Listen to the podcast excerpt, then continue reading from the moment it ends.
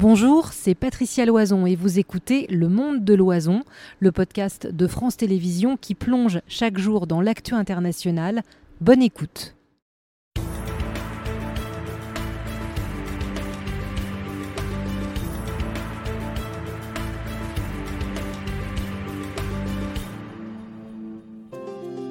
Bonsoir à tous et bienvenue dans le monde de l'oison. Deux heures d'infos ensemble, décryptage et interactivité, puisque vous le savez maintenant, euh, on vous répond à partir de 18h. D'abord, une polémique ce soir. Est-ce le retour du fameux glyphosate? Bruxelles propose en effet de renouveler pour 10 ans l'autorisation euh, du désherbant contesté. En réaction, des chercheurs lancent l'alerte et l'une d'entre elles sera avec nous ce soir. Les grandes villes françaises sur leur 31, le roi Charles à Bordeaux, le pape demain à Marseille. Alors pourquoi la cité phocéenne devient-elle papale pour quelques heures? On vous répondra à 18h. En effet, dans la deuxième partie de cette émission, on se penchera ensemble avec nos invités sur ce pape très politique. Le jugez-vous ainsi? Il avait effectivement mis les exclus au cœur de son discours. Et puis on parlera euh, d'Alzheimer.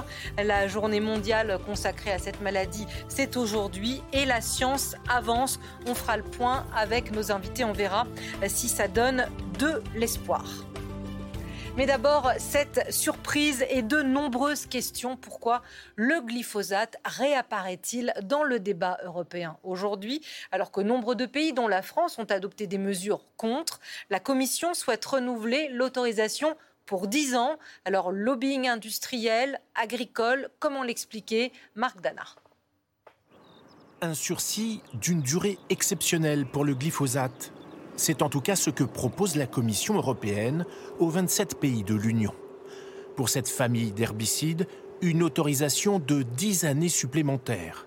La Commission s'appuie sur un avis rassurant de son agence de sécurité sanitaire mais pour les associations écologistes, c'est une menace pour la biodiversité comme pour la santé des citoyens. On a l'INSERM en France, par exemple, qui dit exactement le contraire des agences sanitaires européennes en, attirant l'attention sur les risques cancérogènes, les effets perturbateurs endocriniens, les effets neurotoxiques, etc. etc. Nous, ce qu'on demande, c'est que la France s'oppose à toute réautorisation du glyphosate. Ce serait un signal fort envoyé au moment où le président va présenter justement cette planification écologique de la France. La Commission européenne invite chaque État membre à réguler l'usage de ces produits. En France, le glyphosate n'est autorisé que pour les agriculteurs. Selon eux, ces herbicides sont indispensables pour rester compétitifs dans le marché unique. Qu'il faille euh, réduire globalement l'utilisation des produits phytosanitaires, oui. Euh, dire euh, qu'on va interdire tous les produits phytosanitaires, euh, c'est à peu près équivalent à dire bah, demain on, interdit tous les médicaments et tous les antibiotiques en médecine humaine parce que ça crée de l'antibiorésistance. c'est idiot, c'est anti-science et c'est juste impossible. Cette proposition sera examinée demain par les représentants des 27 États membres. Ils devront ensuite la valider lors d'un vote le 13 octobre prochain. Et on en parle sur notre plateau. Avec vous, euh, Laurence Huck. Bonsoir, madame. Bonsoir. Vous êtes euh, directrice de recherche euh, à l'INRAE, c'est l'Institut national pour la recherche agronomique, et vous êtes toxicologue en santé humaine. Vous nous expliquerez tout ça. Mais rien qu'en énonçant votre CV, on comprend que vous êtes calé sur la question. Gilles Bornstein, éditorialiste politique. Bonsoir Gilles, parce que c'est une question éminemment politique aussi. On le verra ensemble. Bienvenue euh, Audrey Goutard, spécialiste. Euh, bonsoir Audrey, spécialiste des questions de société euh, sur nos antennes. Et nous accueillons également par Skype Quentin Leguillou. Bonsoir monsieur. Bonsoir. Et bienvenue, vous êtes membre du syndicat des jeunes agriculteurs. Vous participerez évidemment à la discussion euh, par vidéo interposée. D'abord, avant de rejoindre notre correspondante à Bruxelles, une petite question pour vous, Laurence Huck. Euh, depuis votre expertise et votre perspective, pourquoi ça ressurgit maintenant? Alors disons que le, glyphosate a bénéficié d'une réautorisation de 5 ans depuis 2017. 2017 était un, contexte assez tumultueux puisqu'il y avait eu la classification deux ans avant par le cirque comme étant euh, cancérigène probable. Il y avait eu l'affaire des Monsanto Papers, comme quoi euh, Monsanto aurait... Euh, payer des scientifiques pour qu'ils prêtent leur nom pour publier des études académiques, enfin les faisant passer pour académiques. grosse firme internationale qui, fabrique glyphosate, ce glyphosate. Et il y avait également un contexte de pétition citoyenne européenne qui demandait l'interdiction du glyphosate. Donc là, on est arrivé au bout des cinq ans de cette autorisation et donc on remet le sujet sur le tapis. Alors, tout ça part de Bruxelles, de la Commission européenne. Et notre correspondante à Bruxelles, c'est euh, Valérie euh, Astruc. Bonsoir Valérie, merci d'être avec nous. Vous allez euh, nous expliquer aussi tout cela depuis Bruxelles. Est-ce que cette suggestion européenne sur le glyphosate peut aboutir? Est-ce que ça peut donner quelque chose? Alors d'abord, oui, bah alors d'abord, les pointages, selon les pointages officieux, là, en ce moment, eh bien, une majorité d'États membres seraient prêts à voter la prolongation pour 10 ans euh, de l'autorisation du glyphosate. Et ce sont surtout des pays comme la Pologne qui ont des agriculteurs utilisant abondamment euh, l'herbicide eh qui se pousseraient à un vote pour. Mais il y a des pays qui sont farouchement contre, comme l'Allemagne, l'Autriche, le Luxembourg. Le Luxembourg, d'ailleurs, avait cherché à interdire l'herbicide euh, il y a quelques années et la justice européenne avait retoqué cette interdiction. Et ce qui inquiète les pays hostiles, eh bien, ce sont les garde-fous proposés par la coalition qui sont jugés insuffisants. Alors, à neuf mois des élections européennes, évidemment, les positions se polarisent. D'un côté, les pays conservateurs qui veulent donner des gages à leur électorat rural et les pays euh, plus progressistes qui veulent, eux, au contraire, durcir l'utilisation euh, de cet herbicide. La France, elle, voudrait infléchir la proposition de la Commission. Et évidemment, maintenant, les négociations très âpres commencent avec, à la clé, un vote des États membres prévu mi-octobre. Alors justement, quelle est la position de la France? Comment on va réagir, Valérie? Eh bien, la France est sur une position très en même temps. Pas question d'interdire purement et simplement le glyphosate, car beaucoup d'agriculteurs français ne peuvent pas s'en passer. Mais depuis 2015, le gouvernement cherche à encourager les alternatives, avec à la clé quand même, depuis 7 ans, une baisse de 27% de l'utilisation du glyphosate. Et c'est précisément tous ces efforts pour sortir du, glyphosate pardon, qui pourraient être ruinés par euh, la proposition de la Commission si elle était adoptée en l'état. La France redoute qu'avec cette proposition, eh bien, les agriculteurs français se trouvent en concurrence avec des pays voisins qui utilisent beaucoup plus euh, cet herbicide. En résumé, Paris voudrait que l'Europe dise que le glyphosate n'est pas suffisamment dangereux pour qu'on l'interdise du jour au lendemain, mais suffisamment problématique pour qu'on cherche à s'en passer à terme. Sacrée équation. Merci beaucoup, Vue de Bruxelles, signée de notre correspondante Valérie Astruc. Gilles, est-ce que le... Vous allez bien? Très bien. Moi aussi, toujours quand vous êtes avec nous. Est-ce que ça vient percuter la position franco-française, la position d'Emmanuel Macron sur le glyphosate, cette annonce de la Commission aujourd'hui? Oui, ça vient la percuter, mais en même temps, c'est une occasion pour lui. Oui, ça vient la percuter. On sait que le président a du mal à convaincre de, son, de sa crédibilité écologique. Il doit annoncer lundi son grand plan de planification écologique. Donc toute décision, évidemment, qui viendrait donner un signal contraire est une mauvaise décision pour lui. Mais en même temps, comme l'a dit Valérie, il se trouve qu'on a entendu Stéphane Séjourné ce matin, très proche du président de la République, chef du groupe de son groupe au Parlement européen et secrétaire général du parti Renaissance, dire que la France ne voterait, voterait contre cette euh, résolution, ce qu'a confirmé euh, Valérie. L'Allemagne, vraisemblablement, va voter contre. Mais elle disait qu'il y avait beaucoup de pays qui étaient plutôt pour. Beaucoup de pays. Une majorité pour l'instant, si le, vote, le vote est indécis. Emmanuel Macron, pour une fois, a l'occasion de prendre le lead du camp en Europe de ceux qui sont pour une avancée sur ce sujet-là. Il peut le perdre. Manifestement, il peut le perdre. Mais voilà, pour une fois, il ne sera pas dans les moins dix ans. Il peut clairement être le, avec l'Allemagne dans essayer de prendre à la tête des mieux disants. Et s'il l'obtient, s'il l'obtient, on ne sait pas, le vote est le 15 octobre, je crois. S'il l'obtient, ça pourra être mis à son crédit. Et c'est pas si souvent qu'il gagne en Europe euh, une délibération, un vote, une décision euh, écologique, non seulement il obtiendra une décision écologique, mais il montrera qu'il est capable de s'opposer au lobby de l'industrie, parce que madame nous le dira, mais j'ai lu votre interview, vous dites que ces études qui prouvent l'innocuité euh, du glyphosate sont en gros, c'est du lobbying des industries.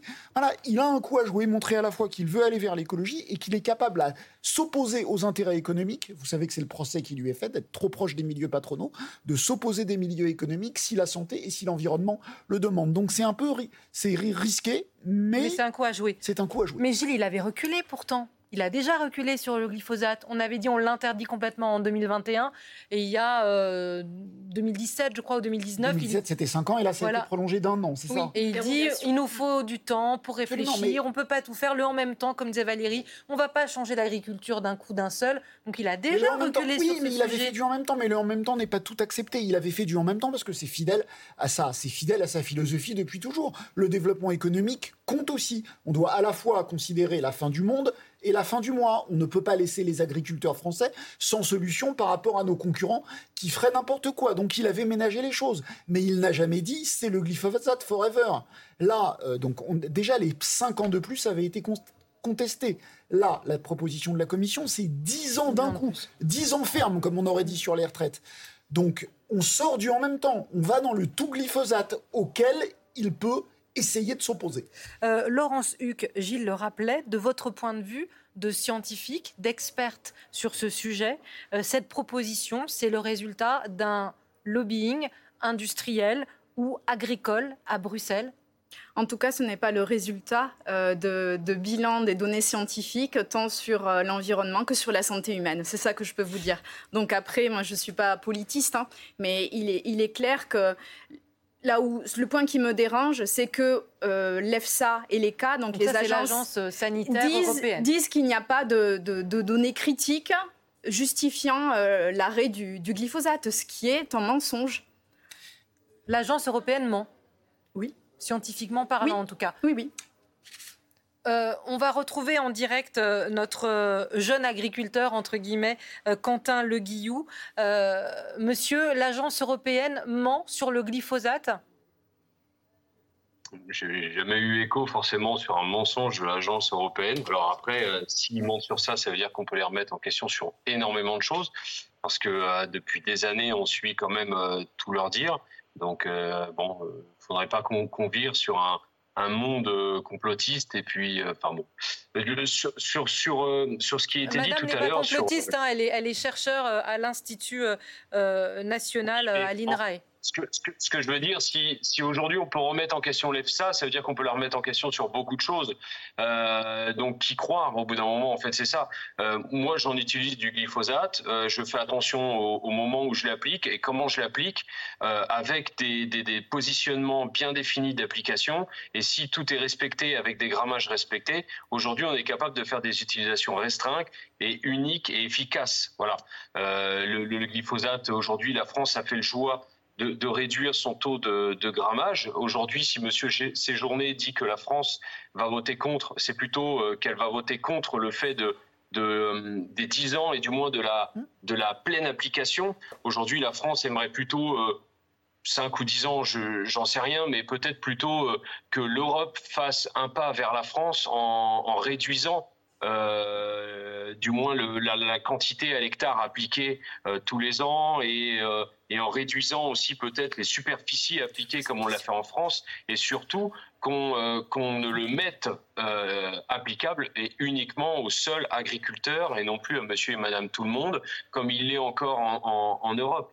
Aujourd'hui en France, seuls les agriculteurs peuvent utiliser avec un certain grammage, Parce que la loi a évolué, parce que la loi a évolué. Quant à Le Guillou, j'avais juste une question, puisqu'on parlait de l'Europe et derrière vous, il y a une illustration des institutions européennes. Votre syndicat, monsieur, est présent évidemment euh, à Bruxelles pour euh, aussi influencer les députés. Tout le monde à table ouverte au Parlement européen. Et est-ce votre syndicat pousse pour que le glyphosate puisse continuer à être utilisé, n'est-ce pas?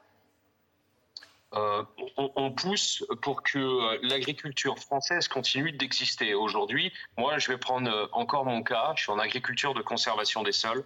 Je suis à 50 litres de gasoil à l'hectare, alors que en, agriculture conventionnelle, on va tourner autour de 110, 120 litres, voire même en bio à 150 litres à l'hectare de gasoil. Donc oui, moi j'utilise un litre de glyphosate. Donc mis tout bout à bout, euh, je suis plus efficace pour ma part en termes de rejet de CO2 euh, face à une utilisation massive de carburant du x3. Donc en fait, voilà, tout se pose aujourd'hui. Aucun mode agricole n'est parfait. Euh, tous les modes agricoles sont posés. Nous, chez Chia, on est euh, contre un modèle agricole unique.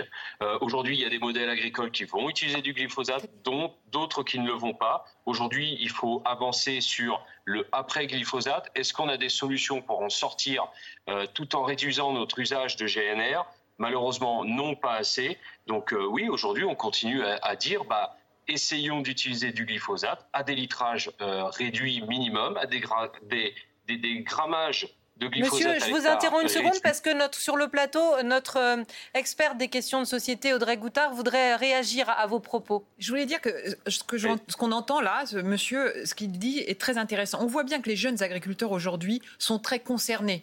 Euh, ils calculent leur grammage, ils réfléchissent, ils ont une vraie réflexion sur l'utilisation des herbicides. Le problème, si vous voulez, c'est que nous, nous avons enquêté, euh, notamment c'est un reportage d'Odile Longval, qui a qui a découvert, et nous avons découvert très honnêtement, qu'il y avait deux poids, deux mesures. Il y a en France une vraie réglementation, et puis juste à côté, en Espagne, une vente complètement libre. Et donc, en fait, les agriculteurs, comme cet agriculteur français, si vous voulez, il est avec son business face à d'autres agriculteurs espagnols notamment, qui peuvent acheter autant de glyphosate qu'ils veulent et qui en plus ce qui s'appelle et en plus et en voilà exactement et qui en plus il y a des trafics. Et ces trafics, ça veut dire quoi? Ça veut dire que des, des, trafiquants français récupèrent du glyphosate en Espagne, l'acheminent vers la France, on peut même en acheter sur Internet, et le réintroduit sur le marché. Donc, si vous voulez, il y a d'un côté une agriculture qui fait un peu comme elle peut et qui essaye d'être vertueuse sans pour autant y parvenir parce qu'elle n'a pas d'alternative, et d'un autre côté, des pays comme la Pologne, l'Espagne, etc., qui continuent à utiliser le glyphosate. Alors ça, c'est l'argument économique. Euh, Quentin Le Guillou, j'ai une dernière question avant de faire tourner la parole pour vous, monsieur. On parlait tout à l'heure de l'agence européenne euh, qui n'est pas sûre de la nocivité sur la santé euh, de la molécule qu'est le glyphosate. Quand vous lisez, monsieur, parce que j'imagine que vous les lisez, les études d'instituts qui travaillent sur la cancérologie, d'études qui montrent que l'exposition au glyphosate peut aussi altérer votre génome, peut altérer votre faculté, vos facultés euh, reproductive, la fertilité, tout ça pour vous-même et pour les autres quand vous l'utilisez, ne vous inquiète pas, non pas sur un point de vue économique, mais sur un point de vue de santé humaine, tout simplement. Sur un point de vue de santé, euh, j'ai envie de dire, en fait, tout ce qui est autour de nous est un danger. Le café, le sel, euh, le sucre, en fait, c'est juste la dose qui est, utilisée qui, qui, va nous rendre qui peut nous rendre mortels ou pas. En fait, c'est tout simplement ça. Aujourd'hui, le glyphosate, on l'utilise, on a des gants, on a des masques, on utilise des, équipements euh, bien spécifiques pour l'utiliser au, mieux possible. Ils sont appliqués à des taux d'hygrométrie sans vent de manière à, éviter euh, que le glyphosate se répande un peu partout. Aujourd'hui, vous pouvez venir voir des champs. S'il y en a qui ont déjà été épandus, euh, on, est, on est au centimètre près. Hein. le bord d'herbe juste à côté en a pas, le champ en a. Enfin voilà, c'est euh, très précis. Donc tout reste en fait de la dose. Aujourd'hui, on achète euh, n'importe quel produit euh, ménager, on va avoir un pictogramme tête de mort, on va acheter un, collier anti-puce pour nos chats, on va avoir un pictogramme tête de mort, sauf qu'on va le mettre, on va laisser nos enfants le toucher. Donc, enfin, aujourd'hui, on est prêt, nous, ok, à se dire, eh ben, on arrête tout, on sort de tout usage de produits dangereux euh, qui pourrait avoir un, pictogramme tête de mort ou CMR d'implosion euh, cancérigène, mutagène, reproductive, pas de problème. Mais, sauf que ça va coûter très cher à la France parce que là, on parle d'énormément de produits, notamment des, euh, des, insecticides utilisés sur des moustiques tigres en pleine, il y a à peine 10 jours en plein Paris. Enfin, voilà, aujourd'hui, on est dans un monde où tout est dangereux autour de nous. C'est seulement la quantité et la façon de l'utilité qui fait le risque mortel aujourd'hui. Alors, y a on a une chercheuse sur le plateau, monsieur. Euh, on a entendu votre point de vue, vos explications qui sont tout à fait construites. Je vais laisser euh, Madame Huck vous, vous répondre, en tout cas réagir euh, à vos propos. Alors, tout d'abord, je, je tiens à dire que par rapport à l'EFSA, le fait qu'elle ignore 90% de la littérature scientifique produite qui décrit les effets toxiques du glyphosate est pour le coup une, une, évaluation malhonnête et de la réalité de la toxicité des substances. Et malheureusement, euh, je, suis un peu triste que vous n'ayez pas, vous n'ayez pas conscience de ce qui se tracte. Et ce n'est pas seulement moi en tant que toxicologue qui le vois, mais, mais vous dites des un monsieur qui, oui, qui est avec tant, des journalistes que euh, des, des sociologues des sciences ont étudié comment euh, la, les connaissances scientifiques étaient euh, réduites à peau de chagrin à travers ces expertises qui se réalisent euh, au niveau européen, à l'EFSA et à l'ECA. Donc déjà, d'un point de vue scientifique et les expertises collectives INSERM ont démontré que le glyphosate était un perturbateur endocrinien, un cancérogène, un génotoxique, un neurotoxique. Monsieur vous écoute. Pour monsieur aussi, pour monsieur aussi, il dit qu'il a un masque, que c'est dosé. Et eh ben justement, euh, j'ai des collègues qui ont travaillé sur euh, l'efficacité des équipements de protection individuelle et qui ont notamment sorti une étude en 2016 qui montre que ces équipements ne suffisent pas. Et ensuite, on les compte en, termes d'études épidémiologiques où on voit qu'il y a un risque réel d'augmentation des risques des cancers. Cancer, c'est les agriculteurs et ce n'est pas des agriculteurs qui sont qui utilisent mal leur protection. C'est que les protections ne peuvent pas prévenir du danger tout simplement parce que en ergonomie, on, ne peut pas ces substances-là sont designées pour être toxiques pour le vivant. Et le glyphosate, on ne doit pas ignorer que c'est l'une des, substances les plus utilisées en termes de quantité près de 9 000, 10 000 tonnes par an, ça fluctue en France. Donc, c'est des quantités énormément manipulées. Et il y a des étapes euh, dans la manipulation. Dans le... Où on peut se contaminer. Où on peut se contaminer, et y compris euh, les populations qui vivent à proximité euh, des exploitations agricoles, qui sont elles aussi exposées. Donc, au-delà du juste moment où on pulvérise. Quentin Le Guillot, merci monsieur hein, de jouer le jeu du dialogue avec nous. Vous restez euh, dans notre débat et on va regarder euh, comment travaillent trois autres euh, de, votre, de, vos collègues qui essayent de trouver, Audrey en parlait, des alternatives, tentant de mettre au point un repoussant, un désherbant en quelque sorte 100% naturel. Reportage dans la Sarthe, signé Camille Womser et nos invités réagissent, débattent et décryptent juste après. Pour protéger ses betteraves, Julien Pivard pulvérise un insecticide puissant sur ses 17 hectares de légumes. C'est sa seule solution pour lutter contre les ravages du puceron sur ses cultures. Jusqu'au stade 8 feuilles de la betterave, on est obligé de les protéger. Donc tous les 10 à 12 jours, on est obligé de revenir, ce qui peut euh, nécessiter l'application de 2, 3, voire 4 insecticides. Un traitement polluant dont il cherche aujourd'hui à sortir. Alors, comme trois autres agriculteurs en France, il a choisi de se tourner vers la recherche. Dans ce laboratoire de Rennes, dix scientifiques développent des alternatives aux pesticides, des parfums 100% naturels issus de plantes, emprisonnés dans des granulés à répandre sur les cultures. Une recette secrète et bien gardée, testée par ce coléoptère. On va envoyer une odeur et on va regarder est-ce que l'insecte se dirige vers l'odeur ou contre l'odeur, ce qui nous permet de savoir quel est l'effet de cette odeur sur le comportement de cet insecte. Sa direction et sa vitesse de déplacement sont analysées. Des millions de données pour trouver la solution la plus performante pour éloigner 80% des insectes. Depuis plusieurs mois, c'est dans ces champs dans la Sarthe que ce mélange prometteur est testé. Donc là, on voit aussi qu'il y a des premiers signes de jaunisse sur cette, euh, sur cette plante, c'est très léger. On a mis des pucerons qui sont porteurs du virus BYV, qui est le virus le plus virulent euh, de la jaunisse. Des insectes comptés chaque semaine par cette équipe de scientifiques. S'il faut 5 à 7 ans pour obtenir l'homologation européenne, le premier bilan est positif. On a constaté que nos solutions euh, permettent de réduire en fait les, euh, les dynamiques de population de pucerons, c'est-à-dire qu'il y a moins de pucerons ailés qui, qui arrivent sur la parcelle et la croissance des populations de pucerons est moindre grâce aux odeurs. Une alternative naturelle également garante de la biodiversité. La start-up a déjà levé 5 millions d'euros pour développer son projet à plus grande échelle.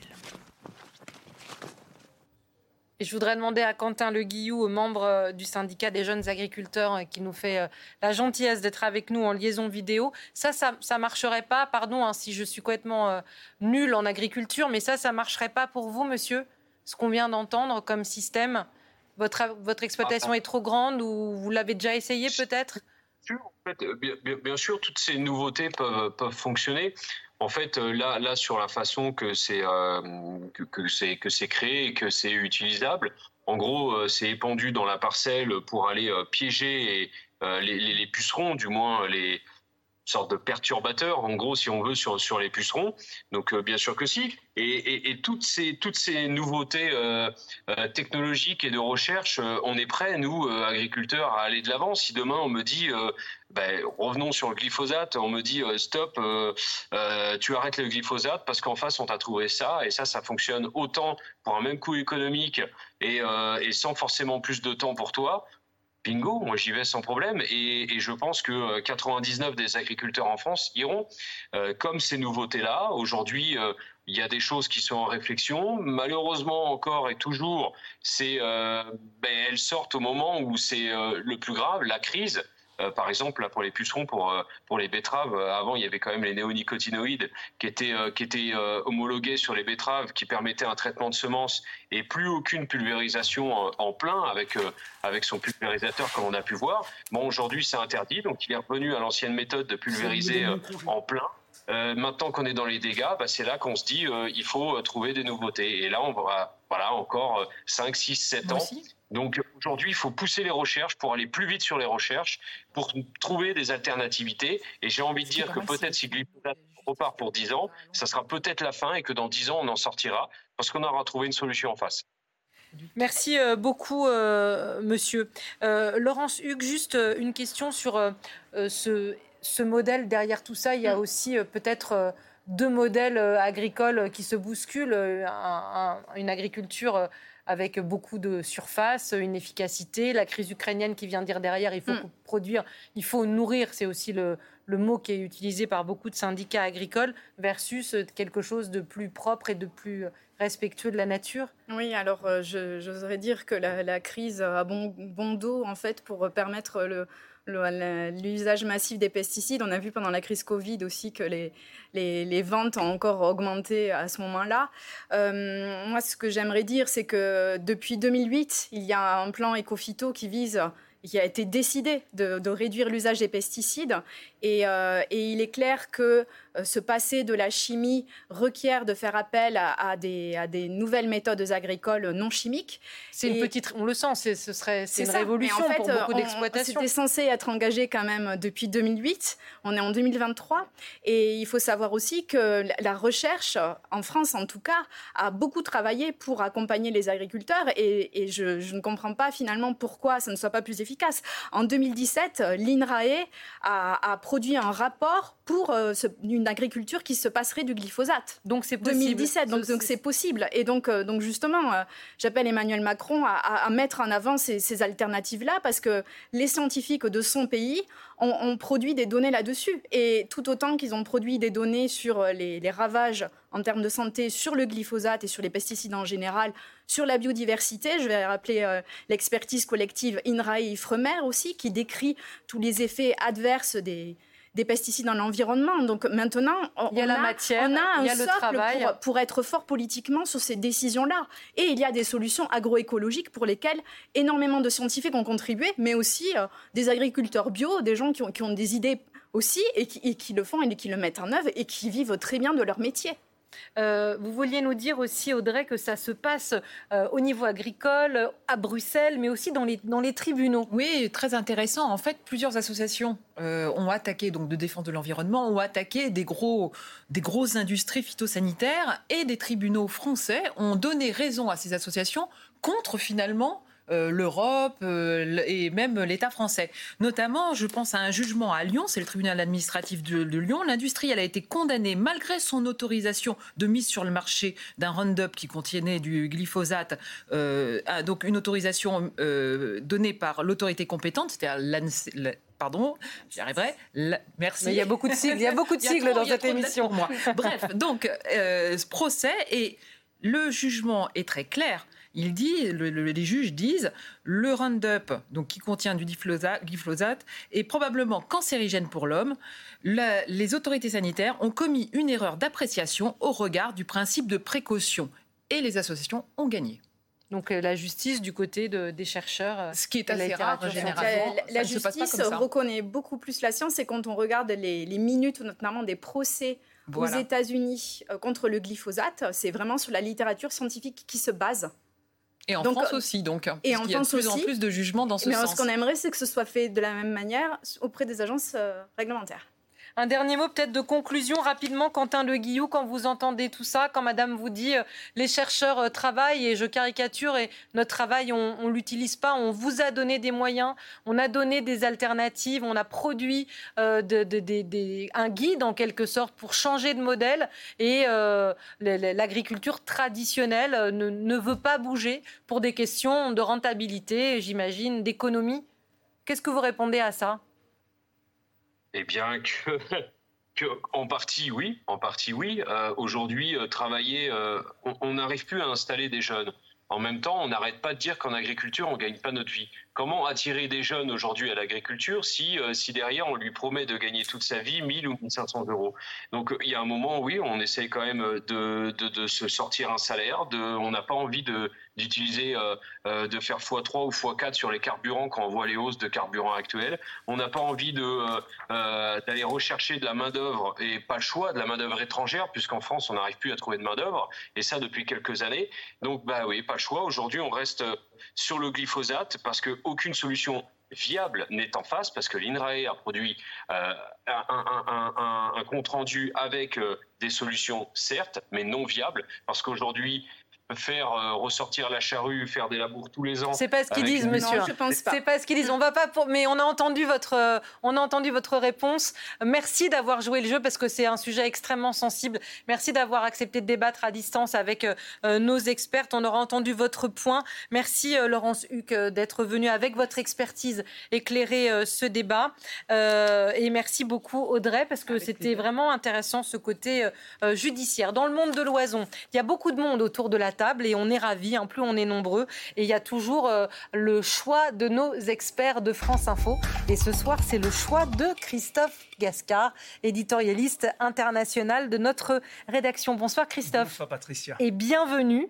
On va euh, remettre le focus sur la guerre en Ukraine à travers euh, une brouille diplomatique qui fait beaucoup parler aujourd'hui. La Pologne tourne le dos en matière d'armement à l'Ukraine et vous nous expliquez pourquoi. Oui, c'est une déclaration euh, surprise, effectivement, avec le Premier ministre euh, polonais qui a annoncé euh, à la télévision que la Pologne ne livrerait plus d'armes à Kiev. Alors quand on sait que la Pologne est l'un des plus fervents soutiens de l'Ukraine depuis le début de, l'invasion, cela a de quoi surprendre. C'est une déclaration, on peut, on peut le dire, fracassante, qui illustre surtout les tensions de plus en plus vives entre ces deux alliés. On écoute cette déclaration, on la commande juste après.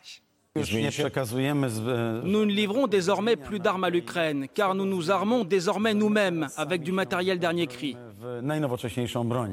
Notre priorité ici, c'est la modernisation et l'armement rapide de l'armée polonaise pour qu'elle puisse devenir l'une des armées de terre les plus fortes d'Europe d'ici très peu de temps.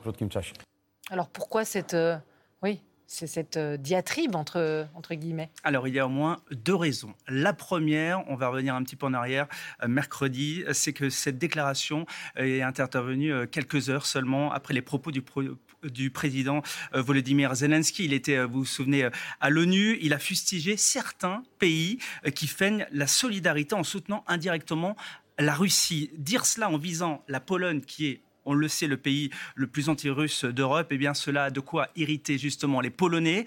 Euh, suite à cela, eh bien, convocation d'urgence par Varsovie de l'ambassadeur ukrainien, euh, car pour la Pologne, eh bien, ces, ces, mots ne passent pas du tout. On rappelle que Varsovie a accueilli plus d'un million et demi de réfugiés ukrainiens depuis la guerre, c'est beaucoup, et a fourni plus de 11 milliards d'euros d'aide à son voisin.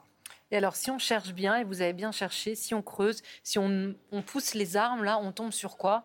On tombe sur du blé. Et sur les céréales, effectivement, c'est la principale raison, effectivement. Petit retour en arrière, justement, pour bien comprendre, l'Ukraine ne peut pas exporter son blé. On le sait à cause du blocus de la mer Noire, justement, imposé par la Russie. L'Europe, donc Bruxelles, avait levé toutes les restrictions, c'est-à-dire les taxes, afin qu'elle prenne la route de l'Europe pour, justement, le transport des céréales vers l'Afrique et le Moyen-Orient. L'effet pervers, Patricia, c'est que le blé ukrainien est donc moins cher, d'où un embargo pour protéger les paysans euh, polonais et ceux des, pays de l'Est. Mais cet embargo a été levé euh, justement euh, il y a quelques jours par Bruxelles. Varsovie n'est donc pas d'accord. En représailles, eh l'Ukraine a donc annoncé une plainte devant l'OMC, l'Organisation mondiale du commerce, contre les trois pays ayant prolongé donc cet embargo la Pologne, la Slovaquie et également la Hongrie.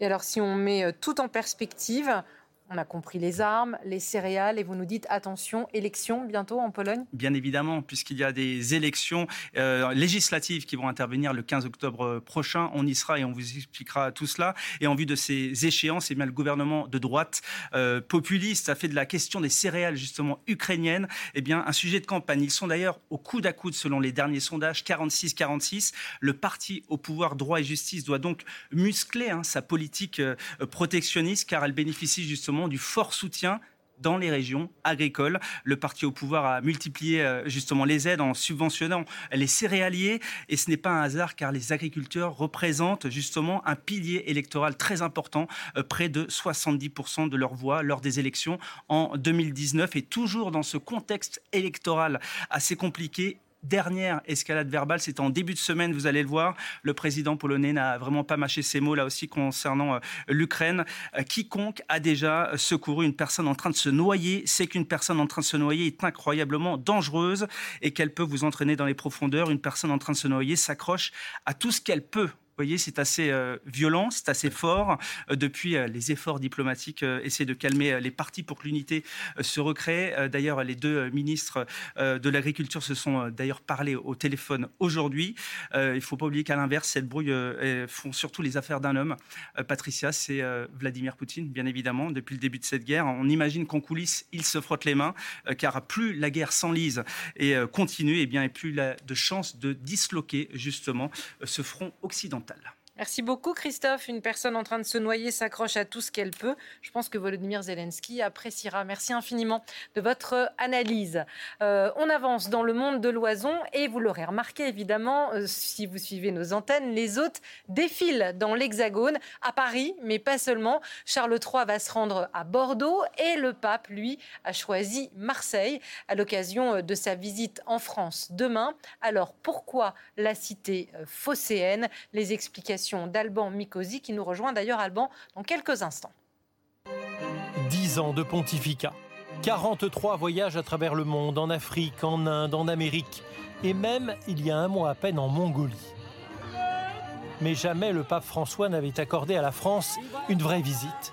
Certes, en 2014, il a passé quelques heures à Strasbourg, le temps d'un discours au Parlement européen consacré à la question des migrants. On ne peut pas tolérer aujourd'hui que la Méditerranée devienne un grand cimetière. Neuf ans plus tard, cette même question des migrants sera au cœur de son message. À ses yeux, il ne vient pas en France, il va à Marseille, ville symbole de l'accueil des étrangers. À Notre-Dame de la Garde, il présidera une cérémonie à la mémoire de ceux qui sont morts en mer. Le lendemain, au stade Vélodrome, il célébrera une grande messe devant 60 000 personnes, un moment que beaucoup attendent avec impatience. Est-ce que vous savez qui vient à Marseille le 23 septembre? Le pape. Tout le monde est au courant. Tout le monde est au courant, bah oui. Que le pape vienne, c'est forcément un événement. Le pape François, âgé de 86 ans et désormais de santé fragile, il n'ira ni à Lourdes ni à Paris comme ce fut évoqué. Il dit lui-même qu'il ne lui reste que peu de temps, un temps qu'il veut consacrer aux pays lointains, ceux qui n'ont jamais reçu aucun pape avant lui. Voilà, et c'est magique de la voix d'Alban Mikosi à Alban Mikosi en chair et en os. Bonsoir, cher Alban. Bonsoir, Patricia. Grand reporter, vous allez suivre, vous serez à Marseille dans quelques heures pour nous, la visite du pape euh, en France, même s'il dit qu'il n'est pas vraiment en France et qu'il est à Marseille. vous nous expliquerez euh, tout ça. Ancien correspondant euh, à Rome. face à vous, votre jumeau presque, Nicolas Sénès. Bonsoir, monsieur. Bonsoir. Journaliste à la Croix, ancien correspondant au Vatican. Vous avez dû vous croiser, j'imagine, tous les deux quand vous étiez sur place. Euh, et puis euh, Gilles Bornstein, notre éditorialiste politique, parce que tout est politique, n'est-ce pas, euh, cher Gilles? Absolument. Première question, c'est les plus simples qui sont souvent les plus intéressantes. Pourquoi Marseille? Alors, un petit mot, et après Nicolas vous expliquera plus largement. On va dire que D'abord parce qu'il a été invité à Marseille, tout simplement. Euh, il y a cette conférence, non, organisée par effectivement les, rencontres méditerranéennes qui sont un moment important euh, à ses yeux, mais aussi parce qu'il a, on va dire, une amitié particulière avec le cardinal de Marseille, le cardinal Aveline, Jean-Marc Aveline, qui a réussi à, à susciter chez lui suffisamment d'intérêt pour la ville pour que le pape fasse l'effort de venir.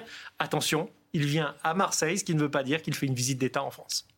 Euh, j'hésitais entre écouter le cardinal et donner la parole à Gilles, mais allez, je donne la parole euh, à Gilles et, qui a priorité sur le cardinal. Ah c'est voilà, c'est ça. Priorité sur un cardinal. Est-ce qu'il y a une petite bisbille? Est-ce que c'est mal passé cette petite phrase à l'Élysée, Gilles Je viens à Marseille, c'est pas une visite d'État, je viens pas en France. Bah, je suis pas certain que Emmanuel Macron ait énormément apprécié euh, les choses. On sait qu'il a un orgueil assez important, le président de la République. Il aime bien qu'on s'intéresse à lui. Il y a une visite d'État du roi Charles euh, en ce moment en France. Qu'il aille à Marseille, c'est une chose. Qu'en plus, ils disent qu'il ne vient pas en France, mais qu'il vient à Marseille. Alors, on sait pourquoi le pape l'a dit. Enfin, sous le contrôle de ces messieurs, le pape l'a dit parce qu'il privilégie en ce moment les pays de rupture, de chaos, et que l'Europe, la vieille Europe, comme aurait dit euh, Dominique de Villepin, euh, ne l'intéresse pas tellement. Et dans le peu de temps qui lui reste, Eddie Alban, il préfère aller ailleurs. C'est vrai que affirmer, souligner que euh, c'était vraiment pas une visite à la France, donc vraiment pas une visite à Emmanuel, Macron. c'était pas, pas un prêtre. Je suis pas certain que c'est qu'il ait adoré la phrase. Ce n'est pas très euh, euh, peut-être diplomatique. Alors on va vous donner la parole, Nicolas Senez, mais là maintenant après le petit teasing, on va écouter le, le, cardinal que vous avez interviewé, Monsieur, enfin pas, je sais pas si on Monseigneur, Monseigneur, Aveline, qui dit avec un, petit peu d'accent, hein, pourquoi il est, il est content que ce soit Marseille c'est un bonheur parce que voilà, cette ville euh, est en effervescence là. Euh, dimanche dernier, samedi dernier, nous avons fait une, procession au flambeau à la, Vierge de la Garde. Il y avait beaucoup de monde. Et alors, je lisais dans les yeux des gens la même joie que celle qu'on lit dans les yeux des gamins huit jours avant Noël. Voilà, la joie du cardinal, notre joie à nous, parce que si vous flashez le petit QR code qui, était, qui est au-dessus de moi, on va recevoir toutes vos questions sur ce pape. Notre question euh, à partir de 18h, mais on va évidemment ouvrir le, débat avec nos experts dès maintenant. Euh, François, oui, ce pape euh, politique, trop politique ou pas Voilà, posez vos questions et on vous répond. C'est la promesse de cette émission dans quelques minutes. Nicolas Senez, je vais faire deux questions en une.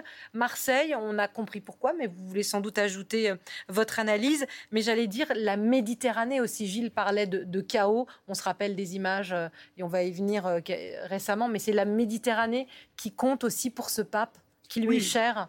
D'une part, le pape est évêque de Rome, hein, donc c'est aussi la Méditerranée compte beaucoup, c'est la, la, Mare Nostrum.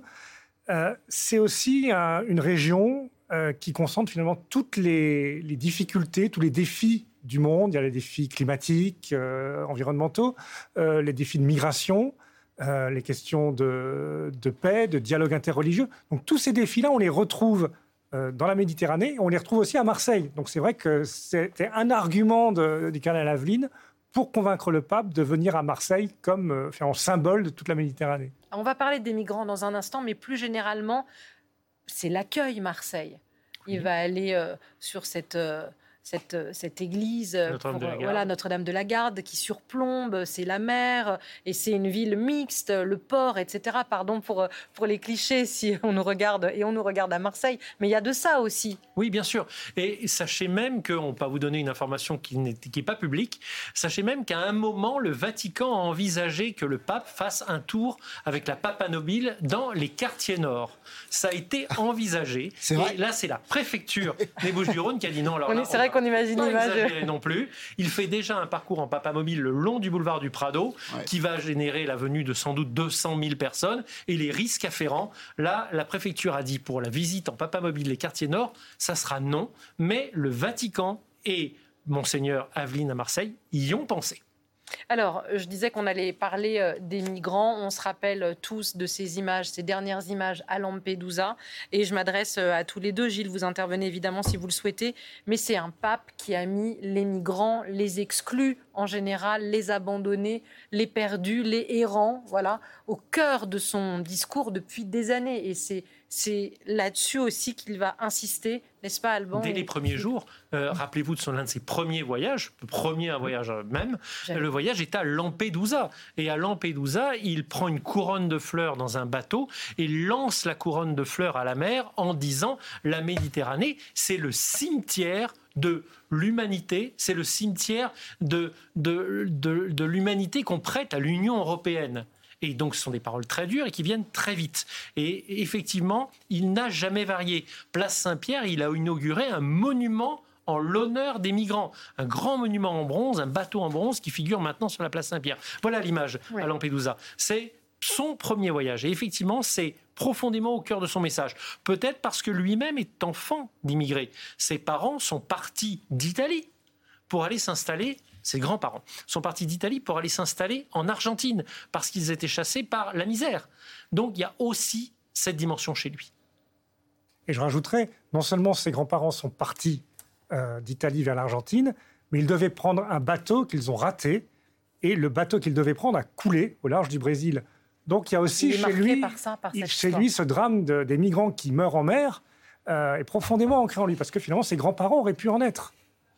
Alors, euh, on va écouter un second extrait euh, en avant-première, grâce à vous, Alban, du cardinal Aveline, justement sur ce thème de la migration. Le message que le pape François a rédigé pour dimanche porte précisément là-dessus, le droit de migrer, bien sûr, mais le droit aussi de rester. Un droit qui n'existe pas pour l'instant, mais le droit de rester dans son pays. Parce que les personnes qui quittent leur pays, sauf si c'est pour des raisons personnelles, et de, mais quand elles y sont contraintes, c'est jamais de gaieté de cœur. Et donc, il y a la violation là d'un droit fondamental qui est d'habiter là où sont nos racines, là où on a grandi, là où est notre culture. Et euh, il est avec nous depuis Marseille. Alban le rejoindra dans, quelques heures. Euh, Jean-Marie Guénois, bonsoir monsieur. Bonsoir. Merci euh, d'être avec nous. Vous êtes rédacteur en chef au, Figaro, chargé des questions religieuses. Vous signez chez Gallimard Pape François, la Révolution. Quand j'ai eu le, plaisir de lire les bonnes feuilles de, de votre livre, la révolution à tous les niveaux, mais sur cette question des migrants, est-ce qu'il est, lui-même révolutionnaire dans, son discours, euh, euh, ce pape-là? C'est une tradition très ancienne de l'Église et du christianisme que d'ouvrir la porte à celui qui est en nécessité, misérable, pour chasser. Il n'y a pas de discussion là-dessus possible. Quelqu'un est en danger, on fait tout pour le sauver. C'est le premier point. Le second point, c'est que jusque-là, effectivement, l'Église catholique euh, insistait sur la possibilité, ce que vient de dire euh, le cardinal Aveline, la possibilité pour chaque euh, citoyen de demeurer finalement dans son pays, de pouvoir y travailler, élever ses enfants et, y vivre convenablement. Donc ça, c'est un droit qui suppose, pour des pays plus pauvres, l'aide au développement. Et l'Église, depuis les années 60-70, n'a cessé d'encourager les différents pays riches d'aider le plus possible les pays Ça, c'est le premier point. Deuxième point. Troisième point, c'est que le pape François, et comme l'a dit très justement mon ami Nicolas Sonez, et, chers collègues, euh, il, est, il a ce, passé euh, d'Argentin, de, petit-fils d'immigrés italiens. Il est très, très sensible en plus avec la question américaine, il ne faut pas l'oublier, les latino-américains qui veulent passer aux États-Unis, très sensible à ce sujet-là. Et c'est la première fois qu'un pape a insisté, a mis au premier plan euh, la question des migrants, le monument là sur le place Saint-Pierre, la visite à Lampedusa en juillet 2013. Il venait d'être élu. Donc on a là un pape qui met le curseur comme personne qui a dérangé les consciences européennes sur ce sujet-là, au point d'ailleurs d'agacer, de cliver, mais il continue son combat tout en infléchissant. Il y a eu un moment historique dans, cette, dans ce pontificat, c'est quand il est allé en Suède. En deux mots, il est parti là-bas avec cette idée Europe, tu dois accueillir absolument sans, problème, sans réserve les immigrés, leur donner un toit, un travail, une éducation. Et puis là-bas, les responsables sociodémocrates, qui étaient plutôt centre-gauche, lui ont dit on n'y arrive plus. Et quand il est revenu, effectivement, euh, on a vu un infléchissement et il est, abouti, et on va l'avoir donc dimanche, dans, ce que, samedi, dans ce que vient de dire Aveline, à une position qui est à la fois très forte pour dire ouvrez les portes aux, immigrés, accueillez, mais et ça, c'est nouveau, ça revient dans son discours, mais c'est la tradition la plus ancienne de l'Église. Il faut tout faire pour aider les gens à vivre dans leur pays. À, rester chez eux. Sur cette question, Jean-Marie Guénois, d'un mot, s'il vous plaît, monsieur. Vous disiez vous-même, il a clivé euh, chez les catholiques, euh, on va dire euh, les plus conservateurs, ce discours pro-migrants, pro-aide, pro-tolérance. C'est pas forcément très populaire. Il est révolutionnaire aussi dans ce sens-là. C'est presque l'inverse de son prédécesseur. C'est un pape de, c'est un, pape de centre-gauche. Il ne le cache pas. Il a des options, euh, alors que les deux papes précédents étaient plutôt Jean-Paul II et Benoît XVI de centre-droit. Ça, c'est sur l'aspect politique. Mais un pape ne doit pas faire de politique dans ce sens-là. Il ne pas là pour. Il parle pas à des électeurs. Il parle à des, il fait, pas de politique. Il fait pas de politique. Euh, le pape François? il fait une politique les papes font des politiques euh, d'appel à la conscience. Euh, ils, posent des problèmes fondamentaux euh, que justement les sociétés et parfois les, hommes politiques ne veulent pas aborder pour des raisons électorales. Les, papes ont cette liberté de ne pas dépendre d'un pays et d'oser justement ce qu'on va encore avoir ce week-end à Marseille, d'oser poser des questions à un pays, à une conscience, à la conscience de chacun euh, sur des sujets qui sont effectivement délicats, qui dérangent et qui effectivement ne satisfont pas tous les catholiques qui sont de droite et de gauche. Il y a des, gens de, des roux, des catholiques rouges, des catholiques roses, des catholiques verts, des catholiques euh, bleus. Il y, a, il y, a, toutes les sensibilités dans l'Église catholique. Il hein. ne faut pas dire qu'il y a des conservateurs, des progressistes. C'est très, beaucoup plus complexe et divers que euh, l'apparence de l'Église catholique. Vous restez avec nous, euh, Jean-Marie Guénois. Faites-nous un petit signe, monsieur, si vous voulez euh, réagir. En tout cas, c'était passionnant de, vous écouter. Réaction à ce que disait Jean-Marie Guénois, peut-être sur ce pape qui, vraiment va venir délivrer là ce message très à gauche. Est-ce que c'est un caillou dans la chaussure des Européens que ce pape François? Alors que l'Europe se tend, on en parlait avec Gilles hier, ne, dit que ces dirigeants ne peuvent plus accueillir autant de personnes. On est vraiment dans deux messages diamétralement opposés. C'est-à-dire que pour l'Église, pour le pape, effectivement, il ne fait pas de politique au sens de politique bah, politicienne. Il en fait un peu mais... quand il vient dire un message qui est l'inverse oui. de ce que disent les dirigeants Alors, européens. Il est chef euh, d'État, pour lui, lui aussi. La, la foi, la, la, foi catholique a une traduction sociale. Elle se traduit par un engagement. C'est pas quelque chose d'éthéré euh, qui se déroulerait que dans les églises.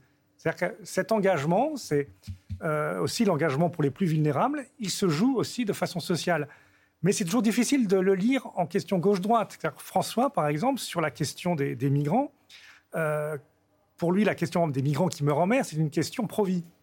Et sur la question pro-vie, finalement, il défend la vie comme euh, de la même manière qu'il le fait contre l'avortement, où là, il y a plutôt à avoir une politique, euh, une politique conservatrice, de droite. Contre la peine de mort, là, ça sera peut-être plutôt de gauche. Voilà, donc c'est, mais c'est un ensemble pour lui. Mais quand il dit qui suis-je pour juger euh, mon prochain quand il parlait des homosexuels, c'est quand même plutôt. Enfin. Je, vous connaissez ouais. ça mieux que moi, mais on voit mal Ratzinger ou Jean-Paul II, enfin Benoît XVI ou Jean-Paul II dire la même chose, qui eux étaient, vous avez dit, de centre droit. C'est, c'est monsieur, euh, c'est monsieur pour Benoît XVI, je trouve que c'est une conception du centre un peu expansive. Il était franchement de droite. Voilà, c'est quand même plutôt un homme de, de, de centre droit ou de, de centre gauche. Là, on va dire que c'est libéral d'ailleurs.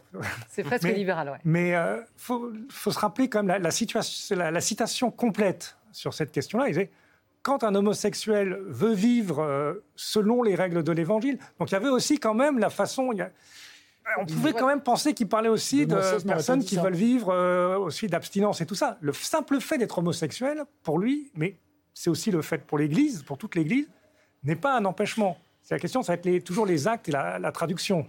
Gilles, on parlait de droite, de gauche, de centre droit, de centre gauche. Euh, on en revient évidemment à la politique. Euh, alors, première question, et j'en ai pas mal pour vous, donc on va essayer d'y aller vite parce que l'heure tourne et c'est passionnant, c'est normal. Euh, quel est l'état Vous nous avez dit que ça s'est pas très bien passé, je viens à Marseille, pas à Paris. L'entente entre les deux hommes, j'entendais une consoeur ce matin sur France Inter qui disait est-ce que Emmanuel Macron euh, et euh, est-ce que le pape est le N plus 1 d'Emmanuel Macron? Est-ce qu'il y a ce rapport de, hiérarchie entre les deux? Je ne crois pas parce que Emmanuel Macron, après avoir demandé, s'être fait baptiser à sa demande à oui, 12 ans, après euh, avoir eu cette, cette, éducation, on le sait, chez les jésuites, il a abandonné d'une certaine manière la religion et il dit qu'il est agnostique, c'est-à-dire qu'il ne sait pas, si, il ne sait pas si Dieu existe ou pas. Donc il ne se, il ne se positionne pas comme croyant. Donc ne se positionnant pas comme croyant, je ne pense pas qu'il puisse considérer que le pape ait une, un quelconque ascendant, en tout cas sur lui. Et pourtant, Même il va, et pourtant il va à cette messe. Oui. Pourtant, il va à cette messe samedi. Ça, c'est. Ah, je vous réponds d'abord sur leur relation? L... Oui. Ou sur la messe? Les deux. Vous êtes trop Écoutez, fort. sur leur, euh, sur leur relation, c'est le président de la République qui a vu le plus souvent le pape. C'est leur, ça, ça sera leur cinquième ou leur euh, sixième rencontre. Aucun président n'avait vu un pape euh, aussi fréquemment. Le président de la République est agnostique, mais on sent qu'il a une relation au sacré, à la transcendance mmh. qui est euh, réelle. Alors il y avait ce célèbre discours des Bernardins Aussitôt après sa déclaration de candidature en 2017, il a été allé se recueillir sur la crypte des rois de France à Saint-Denis. Saint Donc il a des gestes vers les religions euh, qui sont importants. C'est pas François Hollande, ça l'intéressait pas du tout. Il était complètement athée. La religion ne faisait pas du tout partie de son monde. Un athéisme strict.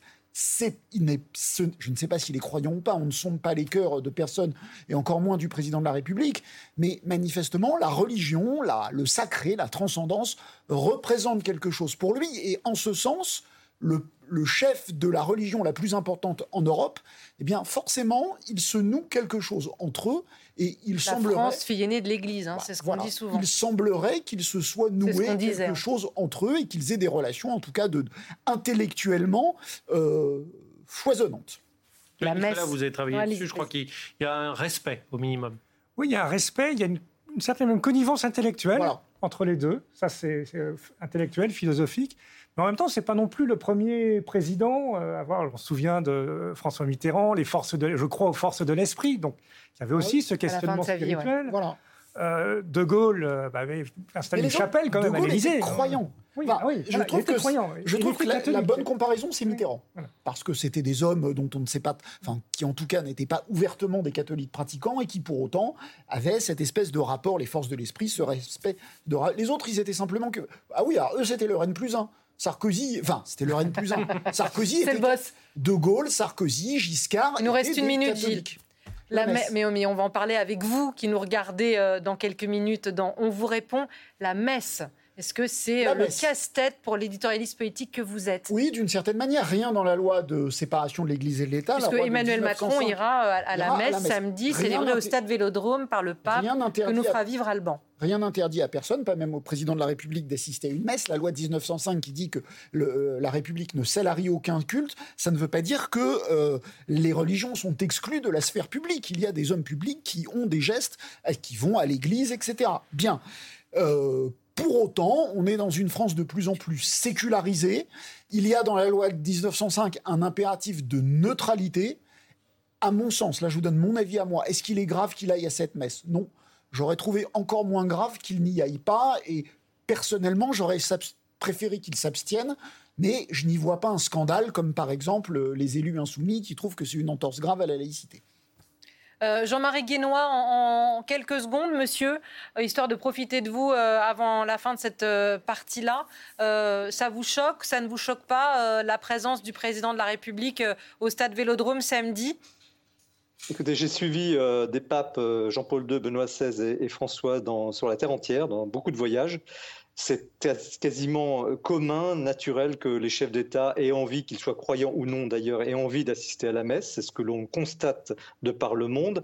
La France est un pays très laïque, effectivement. Le cadre est extrêmement précis. On vient de le définir. Je ne reviens pas là-dessus. La laïcité, c'est très clair. Il n'y a pas d'entorse en fait au règlement.